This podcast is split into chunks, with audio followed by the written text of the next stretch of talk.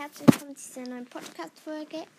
Das heute wird die neue, ähm, neue Sternschweif, ähm, also das, der 4. Dezember vom Sternschweif. Muss ich ihn kurz suchen. So, also damit gehen wir einfach gleich mit dem 4. Dezember. Guten Morgen, Laura. Raus aus den Federn.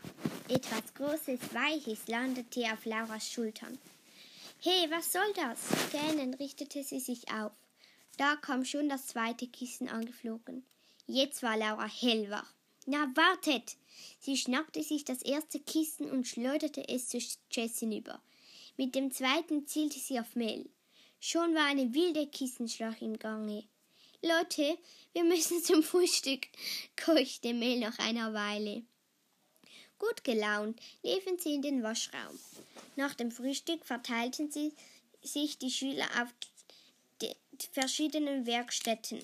Laura, Mel und Jess liefen mit einigen anderen zur Edelsteinschleiferei. Dort wartete Raya und ihre Mutter schön schon auf die Schüler.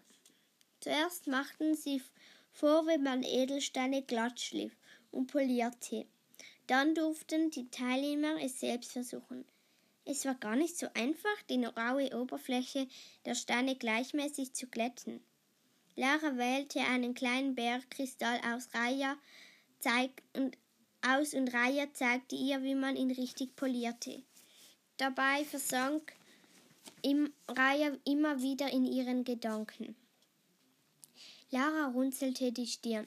Irgendetwas beschäftigte sie sehr. Aber was? Musst du eigentlich nicht zur Schule? fragte Laura. Zur Schule? wiederholte Reihe geistesabwesend. Doch klar, wer, während wir unterwegs sind, kommt zweimal die Woche ein Lehrer. An den anderen Tagen muss ich selbstständig lernen. Ach, schade, meinte Laura. Wenn du auf unsere Schule gekommen wärst, hätte ich dir alles gezeigt.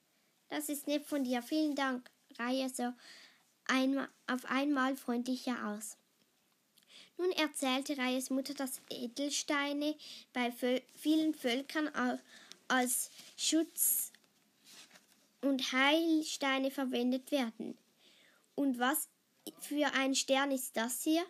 Jess deutete auf den Schmuckanhänger, den Reyes Mutter trug. Das ist ein Saphir, erklärte sie. In unserer Familie ist es eher ein, ist es braucht, dass jedes Kind gleich nach der Geburt einen Schutzstein bekommt. Wir tragen diese Steine unser Leben lang als Beschützer und Glücksbringer bei uns. Neugierig blickte Laura zu Raya hinüber. Warum trug sie keinen solchen Stein?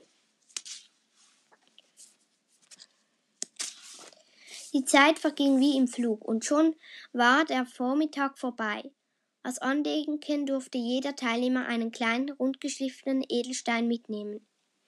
Lara entschied sich für einen durchscheinenden Bergkristall, Mel wählte ein Türkis und Jess einen roten Rubin. Und dann hieß es schon wieder Abschied nehmen. Von der Burg auf dem Weihnachtsmarkt, während Mel und Jess ein paar Fotos machten, schlüpfte die Box von Feuer schlüpfte Lara schnell noch einmal in den Stall. Leise trat sie an die Box von Feuerherz. Vielleicht ging es ihm heute ja schon besser. Doch leider sah er nicht so aus. Reglos und mit nach innen gekehrtem Blick stand Feuerherz in der Box. Sein Atem ging schwer und die Falten um sein Maul zeigten, wie angespannt er war. Was hatte er nur? Vor Mitgefühl bildete sich in Lauras Hals ein dicker Kloß. Sie mussten Feuerherz unbedingt helfen. Die Wintersonne stand schon tief über der Ponyweide, als Laura nach Hause kam. Sternenschweif, rief sie am Weidenzaun. Ein freudiges Gewieher war die Antwort. Schon erschien ihr Pony zwischen den verschneiten Büschen. Lauras Herz hüpfte vor Freude, als Sternschweif mit hoch erhobenem Kopf und gespitzten Ohren auf sie zugaloppierte. Kurz vor dem Zaun bremste er, so dass der Schnee in alle Richtungen stob. Und dann konnte Laura endlich ihn endlich in die Arme schließen.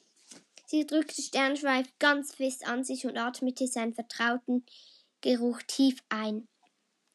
Ich hab dich so vermisst, sagte Laura und strich mit beiden Händen über sein Pfeil. Es fühlte sich struppig und verklebt an. Hast du dich etwa im Schnee gewälzt? Laura grinste und drückte ihm einen Kuss auf, auf die nasse Mähne. Ich glaube, du brauchst dringend eine gründliche Fellpflege. Sternenschweif schnaubte zustimmend und lief zum Weidetor. Aus seiner Pony auch in, sein, auch in seiner Ponygestalt verstand er jedes Wort, das Laura sagte. Laura summte fröhlich vor sich hin, während sie sein Halfter und das Putzzeug holte. Ähm, das war's eigentlich von diesem Kapitel und ja, ich hoffe, es hat euch gefallen. Tschüss!